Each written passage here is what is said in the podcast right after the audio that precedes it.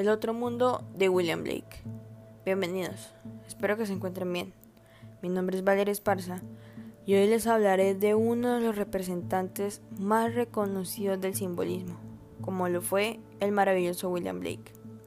Aunque al principio no fue reconocido como simbolista, su obra y su visión del mundo continúan vivos aún después de su muerte. El simbolismo nombre dado al movimiento artístico que nació en Francia a finales del siglo XIX y se caracteriza por sugerir ideas o educar objetos sin nombrarlos directamente, mediante símbolos e imágenes.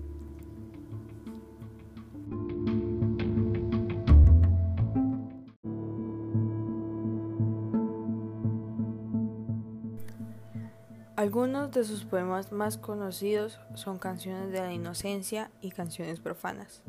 En ella existe un culto de lo irracional y subjetivo, una mirada que no se queda en la apariencia física, sino que explora lo sobrenatural.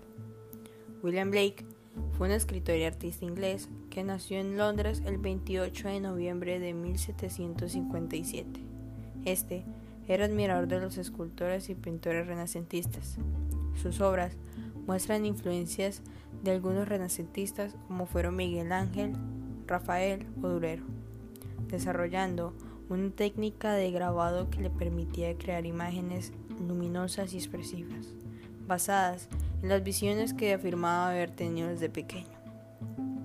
En constante búsqueda de la inocencia en el ser humano, sus primeros poemas, llenos de entusiasmo e ingenuidad, fueron viéndose reemplazados por otros versos en contraposición, llenos de desengaño, como puede observarse al leer sus poemas ya mencionados, donde el poeta acepta una inocencia distinta, que puede adquirirse solo a través de la experiencia. William fue estudiante de la Royal Academy.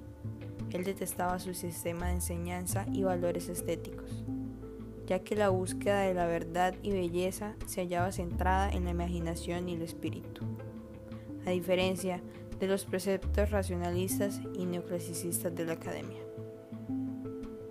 William Blake falleció en Londres el 12 de agosto de 1827. Aunque él falleció, su forma de ver el mundo todavía sigue viva.